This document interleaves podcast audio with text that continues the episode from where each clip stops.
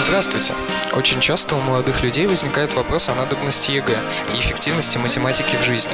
Сегодняшний гость поможет нам в этом разобраться. Всем привет, слушатели Inside подкаста. И сегодня у нас немного необычный гость, я бы сказал. Э, Старший эксперт предметной комиссии проверки ЕГЭ по математике Михаил Анатольевич Осипцев. Он также является доцентом кафедры математического анализа в Саратовском государственном университете имени Николая Гавриловича Чернышевского. И сегодня он у нас. Здравствуйте, Михаил Анатольевич. Здравствуйте всем.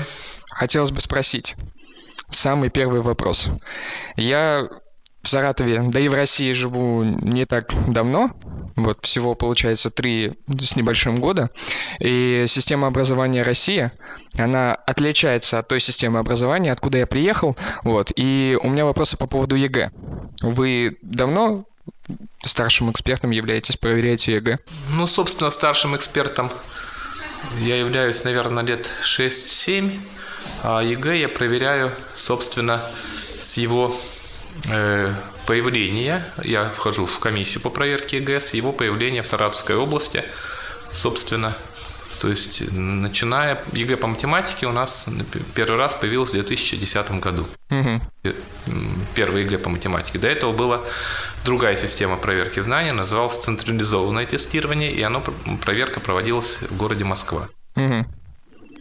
И ваше отношение к ЕГЭ, как э, ну, к явлению такому. ЕГЭ это лучше, хуже, просто что-то другое. И вообще, как... Ну, тут э, смотря с чем сравнивать. Когда мы говорим лучше, хуже, это категории э, сравнения некоторые, значит, надо э, взять какой-то ноль, отправную точку, с чем мы будем ЕГЭ сравнивать. Если мы сравниваем ЕГЭ, э, как принято это делать с советской системой образования, когда были вступительные экзамены, когда человек подавал документы лишь в один вуз и не при удаче поступления, при неудачных экзаменах или плохо сданных экзаменах он не поступал в ВУЗ в этом году вообще, да, а значит мог идти там в среднетехнические, э, профтехучилища и так далее. В конце концов отдавать долг родине, э, Ну да, послу- это- послужив в армии. Вот, э, то, что касается молодых людей. То ЕГЭ, она, конечно, э, ЕГЭ как экзамен, он э, совсем другой. Лучше, хуже или, значит, вот здесь есть, опять же, очень сложно сравнивать в общем. У ЕГЭ есть как несомненные плюсы, так и несомненные минусы. ЕГЭ – это тоже способ проверки знаний. Как и любой другой способ проверки знаний, у него он обречен э, своими недостатками и своими достоинствами. Главным недостатком ЕГЭ, как мне кажется, является не сам экзамен, а то, что э, образование, которое проходит сейчас в школах, ну вот э, школьное прежде всего образование, оно заточено на сдачу ЕГЭ. То есть не на получение конкретных навыков, умений, а на конкретную сдачу ЕГЭ. Ну вот приведу такой модельный пример. Вот на вас, например, учат ходить, ориентироваться в лесу. И если раньше учили просто ориентироваться в лесу, вот мох, здесь он северная сторона, вот надо идти туда, какие-то общие, то э, это вот э, прежняя система э, образования, то сейчас вас учат ходить по конкретной тропинке. Вот есть тропинка, и вы по ней идете. Вот смотрите, вот вы идете, вот видите де- дерево справа, значит, вам надо повернуть сюда. Вот увидели дерево такое-то, надо повернуть сюда. Вот у вас есть конкретный путь, и вы его должны преодолеть. Если вас потом бросают уже в чащу, в лес незнакомый, то вы начинаете в нем блудить, как первый раз его видите. Да? То есть вашей тропинки уже нету. Вот примерно то же самое происходит с ЕГЭ. Вы научились решать конкретный тип задач, то есть ЕГЭ сейчас состоит из 19 задач, значит, 12 задач базовой части, ну, условно говоря, базовой части, если мы говорим о профильном ЕГЭ. И 6 задач, которые идут э, с оформлением это задачи 13, 14, 15, 16, 17, 18, 19. Соответственно, вот это задачи, которые заранее известны, темы задач, методы их решения и фактически отступление год от года в разные года от общего шаблона крайне незначительно. А mm-hmm. в базовой части, в первых 12 задачах, там и вовсе известны заранее все эти задачи, они берутся из базы ФИПИ, да, mm-hmm. факультеты э, ну, в общем, э, да. института проверки знаний, условно говоря. Поэтому э, когда появляется новая задача, а абитуриенты, студенты уже, которые поступают после ЕГЭ, они сталкиваются с новыми типами задач, они не способны перестроить свое мышление чаще всего на вот э, вот, в это, вот на новые рельсы. Угу, Очень, я... Э, точнее, не, не то, что не могут, это сильно сложнее, чем прежде. Угу. Главный недостаток советской системы образования и системы поступления, это, конечно, была э, такая некая коррумпированная составляющая, коррупционная составляющая вот в поступлении. Не, не секрет, что в престижные вузы, на престижные факультеты э, не каждый мог поступить, даже если он хорошо сдаст экзамены. Это было не секретом, и суммы для поступления были весьма, э, весьма значительные. Сейчас же вот э, ЕГЭ удачная сдача ЕГЭ или участие в олимпиадном движении по предметам, оно э, практически гарантирует поступление на любой факультет, в любой вуз при условии, опять же, mm-hmm. конкурирующих баллов.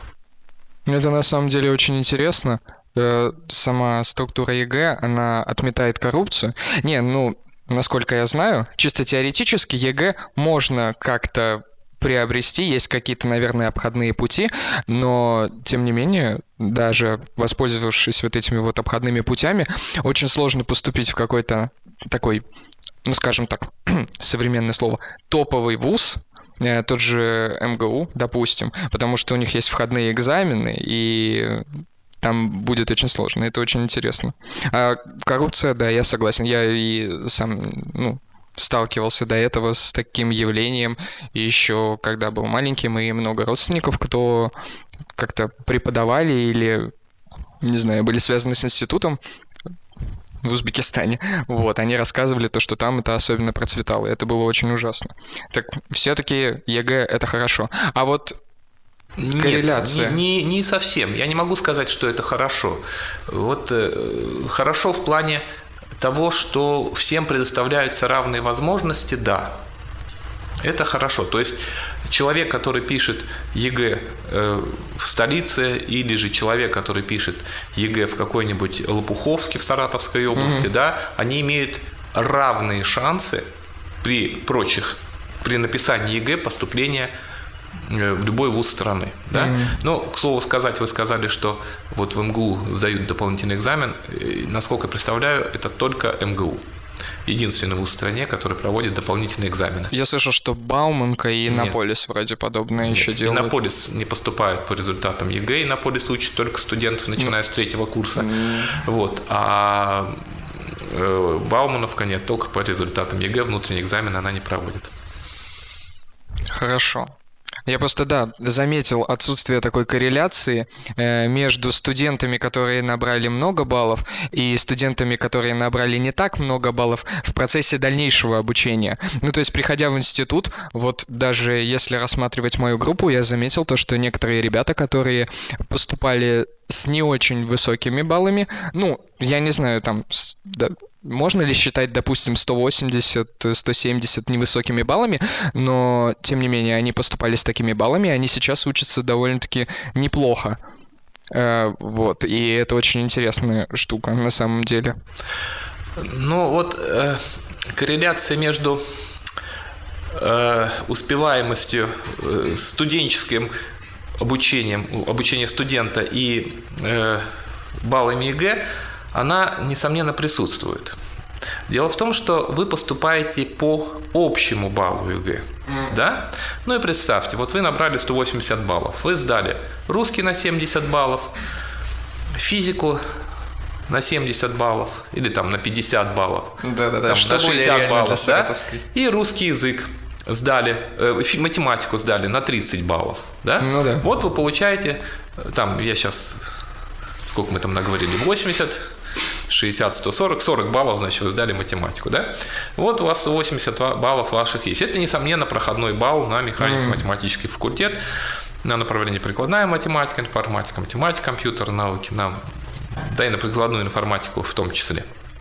Вот, с физикой на любое направление вы пройдете. Ну, математика-то у вас 40 баллов, Ну, а учить-то вам придется именно ее, да? Но даже не в этом дело, не, не в баллах дело. И не э, в том, что э, сколько баллов вы набрали. Проблема, главная проблема после поступления ЕГЭ, ну, э, очень часто я слышу от студентов, которых на первом курсе, э, когда я начинаю спрашивать достаточно простые вещи, которые, как мне казалось, должны быть заложены в школьном образовании, ну, по крайней мере, раньше это было несомненным. Э, Ну, какой-нибудь график арктангенса. Они говорят, ну, мы же дети ЕГЭ. Да? Вот нас учили решать вот эти задачи. А к 19 задаче мы даже не приступали. Там, да? Или к э, задаче с параметром 18 задачи мы даже не приступали. Нам этого было не надо. Этого не... э, Человек идет всегда по пути наименьшего сопротивления. Он знает, чтобы ему поступить, нужно набрать вот столько-то баллов. И он набирает эти баллы, не приступая даже и не развиваясь в плане решения сложных задач.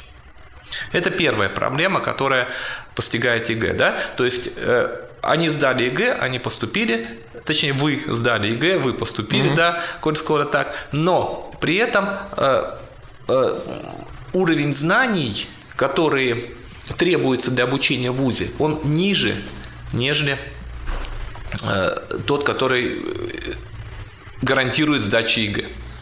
Вот, это первый момент. А второй момент, э, и вот тоже большой негативный момент ЕГЭ, это то, что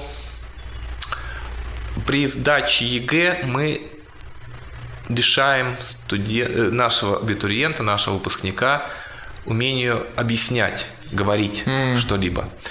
И это явным образом проявляется на экзаменах. То есть математика это же не просто набор знаний, набор формул, да, это умение рассуждать в нужном плане, да, в нужной, в нужной конве. А вот этот элемент рассуждения, он как раз очень здорово утерян сейчас.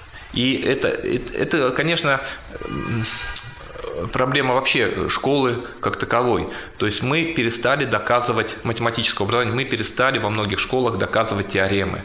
Мы разучились говорить правильно. Мы ну, разучились строить логические цепочки от э, того, что дано, к тому, что доказать. И вот это э, явным образом негативно сказывается на образовании в дальнейшем. То есть люди не могут усвоить материал, потому что они просто этого не привыкли делать. А тут приходишь, тебе сразу лекция по матанализу с доказательствами, потом ты пошел на геометрию, там тебе что-то подоказывали, еще и на Ну да. алгебре доба- добавилось это. То есть вот какая проблема здесь. Вот. И поэтому корреляция вот такая вот. Мы сейчас заговорили о студентах. Михаил Анатольевич, вот, э, насколько я знаю, у вас стаж преподавательской деятельности больше 10 лет. Уже больше 20 лет. Оу, больше 20 лет, я поправлюсь. А, как сильно менялись студенты за это время? Очень сильно. Очень это сильно. подход какой-то к изучению знаний или... Нет, нет, не подход. Э, Это вот э, как раз уровень, скорее, подготовки. Ну, давайте я вот за 20 лет я скажу, как было прежде. Да? Вот когда я был студентом, э, это было 90... В 98 году я закончил, значит, с 90 что там надо вычесть, 5, да? 93 года. Значит, вот с 93 по 98 год. Нет, в 96-м я закончил, в 91-м, значит, по 96-й, 98-й аспирантура уже. Вот, в 96-м году у нас, если вдруг кто-то не сдавал экзамен, а таких было 2-3 человека на группу, им очень сильно сочувствовали, говорят, ну ладно, ты не переживай, ты экзамен не сдал, да? Вот, и таких было очень мало. Отчислялось практически очень мало. У нас группа начиналась 27 человек, закончила 25 человек. То есть два человека ушло. Вот, причем достаточно большое у нас было три красных диплома.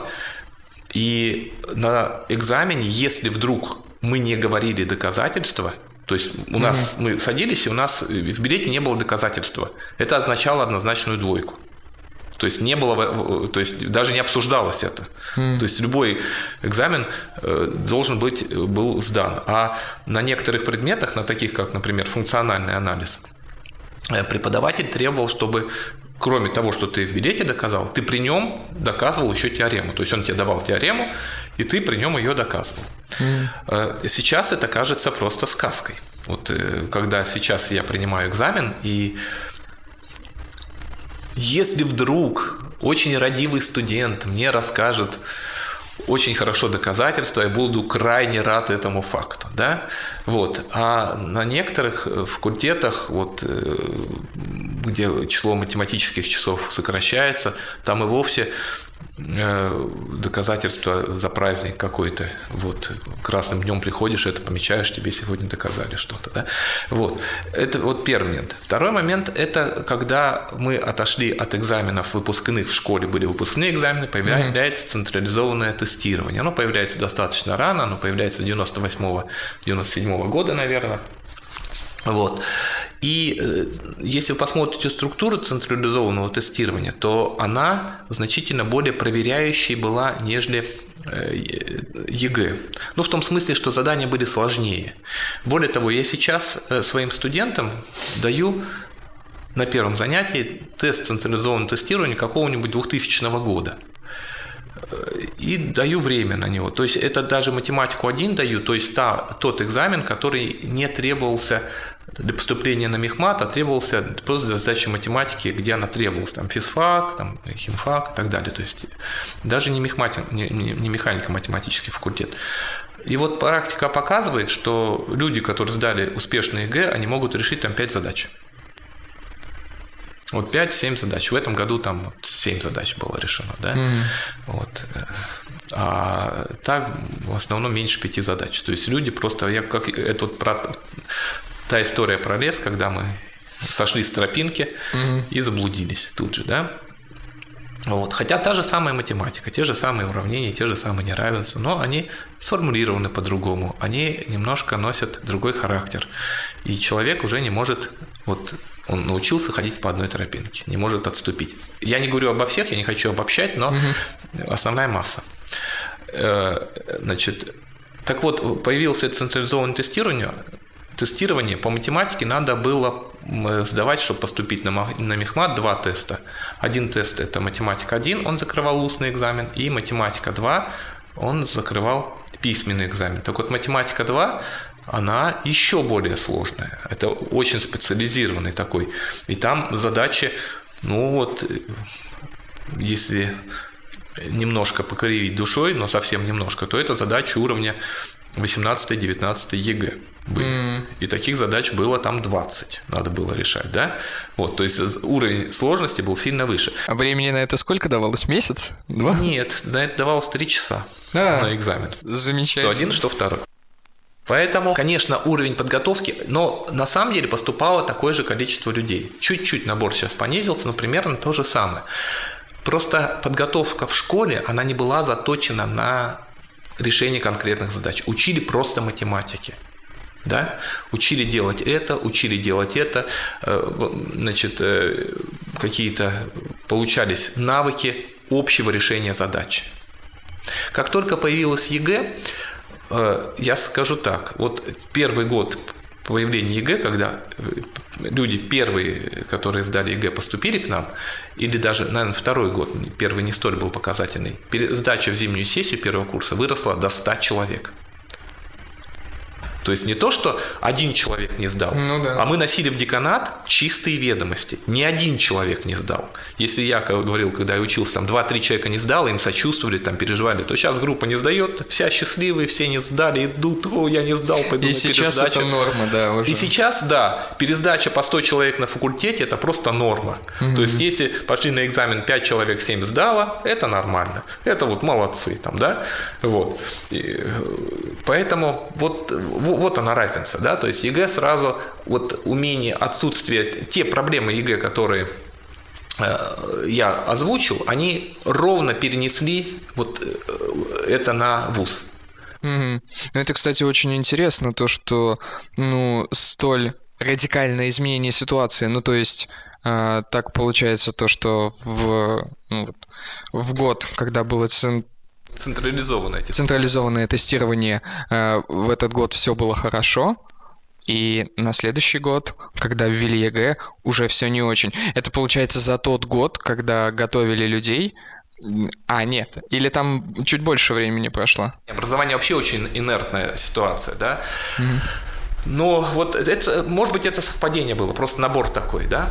Вот. э, И до сих пор есть ведь очень хорошие, несмотря на ЕГЭ, несмотря на то, как с нашей системой образования обходятся, до сих пор есть очень хорошие студенты, и которые э, горят и развиваются. И вот как раз э, задача в большом в, большой в большей мере в большой мере задача вуза э, задача первых лет обучения это наверстать уровень и э, дать возможность вырасти.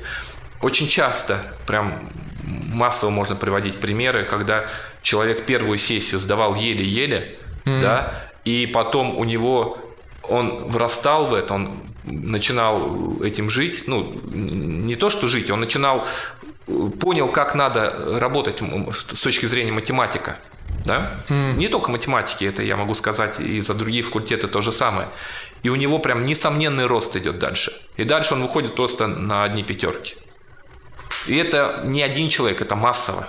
То есть это массовая тенденция. То есть э, потенциал у людей есть. Наша страна очень э, талантливые, да, вот, э, этого у нас не отнять. И э, вот этот потенциал, он, если в школе ему часто не дают вырасти, хотя по-разному есть, то здесь они выстреливают очень здорово. Это интересно. На самом деле, хотел задать вам вопрос. Его очень часто задавали учителям в школе, когда я там учился.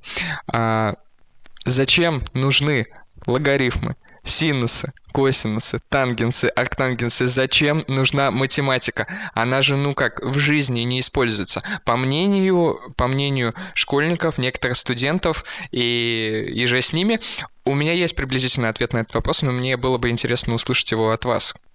Э, Я отвечу не своим. э, Это не, не мой ответ, но он мне очень понравился. Вот, э, конечно, вам никогда не понадобится э, в жизни синусы, логарифмы, там, показательные функции, производные, интегралы, не дай бог, к ночи будут упомянуты. Да? Но те нейронные связи, которые они образуют у вас в голове, они, конечно, будут э, бесценны. Математика – это способ э, способ жизни на самом деле, способ рассуждения. Не то- математические знания, что такое математика с точки зрения слова, этимологии слова? Это знания, полученные путем рассуждений. И когда вы можете получить новое знание, исходя из того, что у вас было прежде, вот вы и занимаетесь математикой, да? Как я привожу своим студентам всегда пример, э, вот биология, например, да, как там э, биологос, да, знание о жизни, там, о животном мире. Это вот э, как бы, значит, логос – это знание, полученное путем наблюдения э, э, в греческом языке, вот, а матема – это знание, полученное путем рассуждений. Вот разница между этими понятиями просто, да, и вот пчелка пушистая цветок опыляет, а у людей все происходит иначе, и мы получили биологию там, да, а вот математика, он что, он увидел э, что вот есть треугольники, а этих треугольников много, и общие свойства просто абстрактно. Ведь математических объектов в природе не существует. Ну да. В принципе не существует. Не существует числа 5. Что такое 5? Или не существует точки, не существует прямой. Математики живут в своем каком-то иллюзорном мире и рассуждают о материях, которых в принципе не существует. Но тем не менее жизнь от этого становится лучше. Вот. А математики э, очень много э, можно привести примеров тоже людей с математическим образованием, которые становятся философами, историками и так далее. Ну, про историков можно сказать Фоменко, такой очень известный Носовский, mm-hmm. да, которые развивают историю, но это спорный момент здесь. Ну, на самом деле я с вами полностью согласен. У меня приблизительно такая же, такие же мысли по этому поводу. Как я сейчас узнал, они не только мои. Вот. И, э, ну, просто очень часто приходилось вступать а, в полемику со студентами ну, к примеру, социологического факультета, у которых есть высшая математика на первом курсе, они очень часто задавались вопросом, зачем она нам нужна, мы же социологи. Вот. И, собственно, это и является ответом. Вообще, на самом деле, я так подумал, это все очень интересно. Вот вы говорите, числа 5 не существует. Но тем не менее, вот, если смотреть с позиции творчества, творческий человек, который, допустим, смотрит, э, смотрит на какую-нибудь снежинку, к примеру, и восхищается ей, ну, вот какая она красивая, и, может быть, это впоследствии вдохновит его на создание чего-то нового, интересного. Это снежинка, это же набор геометрических фигур. Ну, то есть это геометрия, это математика, которая существует вот тут, и ее можно пощупать. То же самое с э, деревьями. Ну, то есть, если посмотреть на дерево, это совокупность листьев, веток и прочего. И если посмотреть на листья, э, то какими бы разными они ни были, они все равно, ну, в сухом остатке имеют какое-то какое геометрическое начало. Ну, то есть, вокруг определенной формы строятся какие-то небольшие совсем ответвления. Вот, и это же получается то, что математика повсюду. Ну, мне кажется, сейчас телега вперед лошади едет немножко. В том смысле, что э, мы называем математикой наличие неких объектов. Угу. Это не математика. Ну да, да. Вот математика еще это математика это прежде всего говоря. способ способ получения новых знаний. Угу. Да? Э, это мы получаем знания из того, что мы не знали, к тому, что мы знаем с помощью рассуждений. Мы не проводим никаких-то опытов конкретных. Да? У нас есть листок, есть бумага, есть набор фактов, которые, условно говоря, мы знаем, и мы из этого факта, э, набор фактов, которые мы знаем, мы получаем новые факты. Конечно, листок, конечно, закат, который там преломляется угу. лучи света, и мы видим очень красивый. Тут физику, можем сказать, есть, ну, да? да, там есть радуга, тут вот есть интерференция света, да, происходит и так далее. Э, Все это э, хорошо, но изначально действительно математика возникает как описательная наука. Если мы берем геометрию в Древней Греции, действительно как описательная наука нам нужно было решать конкретные прикладные задачи, там, разделить там, землю на куски, там, метнуть куда-то э, снаряд подальше, там, да, вот, действительно, она именно таким образом и возникает. Э, но даже древние греки, даже Евклид в своих началах, он уже уходит от конкретизации объектов. Он говорит, есть точки, есть прямые, да, угу. то есть уже некая абстракция, такой платонизм в науке. То есть есть некий идеальный мир, как у Платона, да, и вот он здесь существует у нас. А э, то, что мы видим, геометрические объекты, математические, как вы называете, объекты в мире, ну, естественно, они нас окружают, и, всегда они на что-то похожи. Угу. Да? Дело в том, что дальше, как мы об этом строим, действительно, математика есть в архитектуре, определенные архитектурные э, течения, если мы смотрим на здания, они подвержены тем или иным математическим законам. Да? Там, там закон золотого сечения. Вот почему так вот, что в золотом сечении, если мы что-то делаем, все получается красиво и э, пропорционально. Или там правила написания э, пейзажей там, или портретов, которые, правила перспективы, которые э, развивались Леонардо да Винчи. Да? Вот. Это, конечно, общие законы э, жизни, они существуют, и математика как раз их описывает на своем языке. Просто я объясню, почему я так сказал, чтобы не выглядеть совсем дилетантом.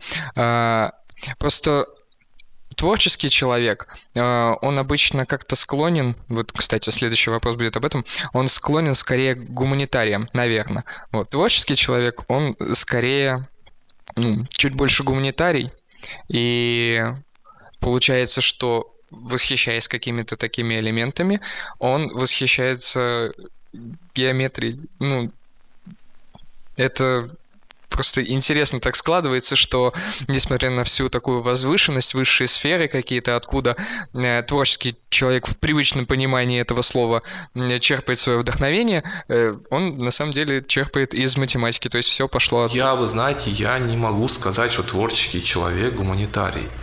И, наверное, такая тенденция есть, но я могу привести вам слова Софьи Ковалевской, которая сказала, что нельзя быть математиком, не будучи в то же время поэтом в душе, mm. к примеру, да. А дальше я могу вам привести, ну, например, из примеры нашего университета. Э, профессор Твердохлебов, э, член Союза художников России, да, э, преподаватель кафедры дифференциальных уравнений Дмитриев Олег Юрьевич, член Совета писателей России – да, это вот творческие люди. Mm-hmm. Поэтому, поэтому нет, э, творчество, математика, она как раз э, тоже, и это не единственные примеры, очень, э, ну вот, можно посмотреть, например, в интернете, найти картины того же Фоменко, он рисовал число пи, там, или там mm. есть там соответствующие картины, весьма в таком в стиле Дали такой абстракционизм очень высокого уровня, как мне кажется. Это очень интересно. А как вы считаете, вот существует все-таки деление э, сознания на гуманитарное и техническое? Ну, то есть очень многие любят апеллировать Несомненно. словами по типу «я гуманитарий, я не могу в математику ну, конечно, совсем». Конечно, каждому, каждому свое дано. Я э, к предыдущей теме, я еще мысль у меня возникла одна, mm-hmm. что ну вы придите на 1 апреля, на Дни Мехмата и увидеть, что математики тоже очень творческие люди на самом ну, деле. Ну, это да. Само вот. собой, день рождения Мехмата. Да. Там творческих конкурсов очень много проводится. Вот. И, и в том числе и преподаватели, и да и студенты. Вот. А то, что деление людей на гуманитариев, на людей, склонных к гуманитарному э, стилю мышления и к математическому делению, несомненно, есть. Конечно, есть, каждому свое. Это как кто-то быстро бегает, а кто-то далеко толкает. Да? Mm-hmm. Это развитие, как я понимаю, разных полушарий мозга, насколько я это где-то слышал, хотя могу и ошибаться. Можно ли гуманитария научить математике? Или не стоит как-то сильно заморачиваться по этому поводу, и как оно идет, пусть так оно идет? Что значит научить математике? Ну, не знаю, вот человек... Сделать из него исследователя математика? Ну, наверное, да. Ну, наверное, в своих областях Э, можно. Наверное, mm-hmm. в том смысле, в тех областях, которому это будет ему интересно. Mm-hmm. Вот, да? То есть э, дать ему метод исследования. Я не знаю, какие могут быть математические исследования в гуманитарной сфере, но наверняка есть математические методы в историческом исследовании, да? Mm-hmm. То есть статистические какие-то исследования проводятся, и историки этим пользуются. Это математика в том числе. Вот. Это интересно. А вот Насколько сильно важны гуманитарные науки при изучении математики? Ну, очень важны, конечно. Вообще, когда на вот вы говорите на социологическом факультете, ваши друзья говорят, зачем им высшая математика, они mm-hmm. же социологи. Я то же самое слышу примерно и от наших математиков, которые говорят, зачем нам история, мы же математика, или социология, или или философия, философия там и так далее. Вот, ну, кроме того, что все эти предметы входят в образовательный стандарт высшего образования, который mm-hmm. можно апеллировать, и будучи специалистом, выпускником, он должен этим владеть. Здесь нужно сказать, что нельзя любое, любая однобокость человека, она всегда чревата его неразвитостью. Угу. Да? И вот человек должен, опять же, не моя фраза, а знать все о чем-то и что-то о всем.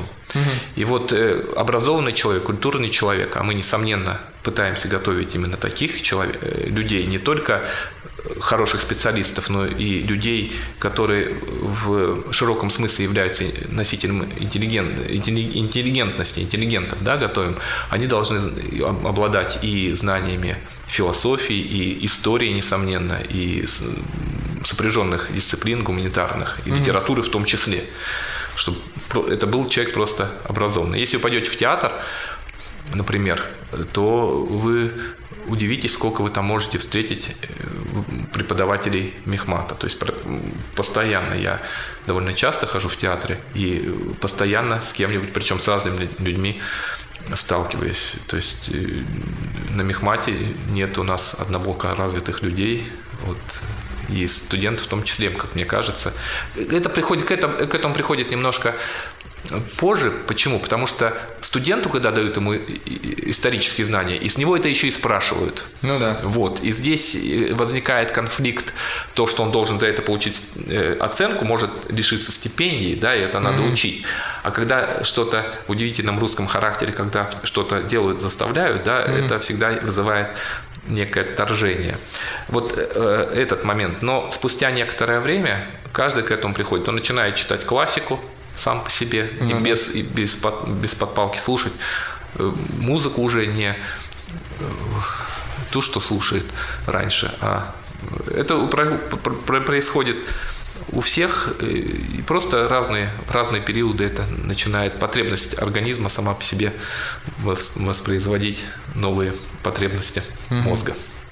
Михаил Анатольевич, а вот э, как вы думаете, ну я сейчас наблюдаю ситуацию, понимаю, возможно, я ошибаюсь, что из всех студентов Мехмата, которые на данный момент обучаются у нас, э, не все пойдут по научной стезе. Ну, то есть далеко не все, очень многие, э, очень многие будут работать либо, ну, параллельно тому образованию, что они получали, либо как-то из этого вытекающее. Но именно по научной среде не так много пойдут. А вот как вы к этому относитесь? Это вообще для преподавателей хорошо или не очень? Ну, именно большое количество научных работников. Есть ли потребность в? Ну, нет. Всегда науч, наука, на, на, научные работники – это всегда штучный товар. Mm-hmm. Да? И чтобы найти вот этот штучный товар, как раз приходится перелопачивать большую массу, ну, не очень хороший э, оборот в плане mm-hmm. студентов, но вот перерабатывать большое количество студентов. Конечно, хорошо, если один из сотни э, способен будет потом заниматься активно наукой. Но у нас аспирантура каждый год набирается, вот, и люди идут в науку. Единственная проблема, что люди, которые идут в науку, они, несомненно, хорошо знают э, и математику, и э, бывают зачастую очень успешны, но финансирование научных исследований сейчас не, несравнимо с финансированием экономической сферы, особенно там, где они могут себя реализовать. И mm-hmm. очень часто они после того, как защищают диссертации, э, заканчивают свою научную карьеру, идут в коммерческие структуры, там, в банке, либо в, ком- в э, компании, которые называют, э, занимаются IT-технологиями, и там э, значительно более успешны финансово, вот, хотя, конечно, менее успешны в плане науки. Это есть такая проблема, действительно, что молодому человеку хочется красиво жить сейчас, а, ну, да. а не когда-то, когда он заматереет и будет видным ученым. Вот, потому что а вообще в теории наука это прибыльно? Ну вот при каких условиях можно как-то вывести это на тот же уровень? Или все зависит Фундаментальная целиком наука никогда не прибыльна. Mm-hmm. Фундаментальная наука – это инвестиции в будущее всегда. Прикладная наука, конечно, прибыльна. И поэтому э, вот э, химические, химическая наука, например, биология, то, что сейчас активно развивается, они, конечно, имеют конкретные э, уже там быстрый, быстрый возврат вложений, да, mm-hmm. вот, э, технических. Математика же, она э, или фундамент, любая фундаментальная наука, и это касается в том числе и биологии и химии, она работает всегда на будущее, а вкладывать куда-то в будущее это не очень понятно. Конечно, если его не вкладывать, то понятно, что будет, да? Ну да. Мы лишимся этой науки, но вкладывать слишком много тоже как-то страшно. Вдруг там, ведь, Потому что не факт, ведь, что да, заранее никогда не будет известно, вот при любом исследовании, получится у тебя доказать что-то, или ты потратишь на это всю жизнь, и так это и не сделаешь, да? Ведь это как вот нельзя написать хорошую песню по заказу, как мне кажется, да, она должна родиться сама по себе, где-то у тебя внутри. Если у тебя есть талант, ты это делаешь чаще. Если этого таланта нету, то ты будешь писать ветер с моря дул, ветер с моря дул, да? Вот. Это тоже будут слушать, да, но Ну да. все равно на большой концерт на это не пойдут, наверное. Ну, люди разные бывают. Да, люди Иногда разные бывают. Вот, вот то же самое и с наукой. Вот э, ты заранее не можешь гарантировать, что ты сейчас возьмешь вот эту тему, и ты ее наверняка докажешь. Ты можешь где-то в каком-то моменте столкнуться с непреодолимым э, сложностью, вычислительной или, или идейной сложностью, заранее неизвестно, которую ты не сможешь э, как-то свалить, да? Это просто ты дальше будешь думать. Все это во времени происходит, да? То есть, э, поэтому э, вкладывать большие средства в такое рискованное предприятие, как творчество, очень тяжело. А вот преподавательская деятельность, которая все-таки сопряжена с научной, она, ну, чуть более ре- релевантна получается, да? Естественно, да. Ну, Ну, а как, преподавательская как вы деятельность- пришли к преподавательской деятельности именно? Да я не знаю, как-то я закончил, да, я на пятом курсе учился, когда уже часто появлялся на кафедре, и э, э, на практике уже начал вести занятия. Ну, так и как-то пошло у меня. Вот. Нет, я очень люблю преподавать, на самом деле, мне это нравится. Вот, несмотря ну, и на научную деятельность, э, она э, несомненно интересна. Но вот преподавать мне, наверное, нравится больше, чем заниматься наукой. Мне кажется, у меня это получается немного лучше, чем... Ну, это, может быть, Вот как мне судить. Больше 20 лет и не потерять при этом какого-то энтузиазма? Просто очень часто в школах, допустим, преподаватели, которые идут в школы, они очень быстро теряют какой-то свой энтузиазм и ну, со временем превращаются в очень печальных и грустных людей. Вот. А как э, писать стихи 50 лет и писать хорошие при этом? Вот вопрос примерно такой же, да? Если это дело любимое, А, наверное, ну. тогда э, ты будешь... Всегда же новые люди приходят. У нас очень быстрый, краткий срок. Два года. У меня новые два года, новые, да. И каждый... А так вообще каждый год. Новые люди, новые лица. И э, поэтому год от года не похож, всегда разные. Когда-то лучше, когда-то хуже э, наборы.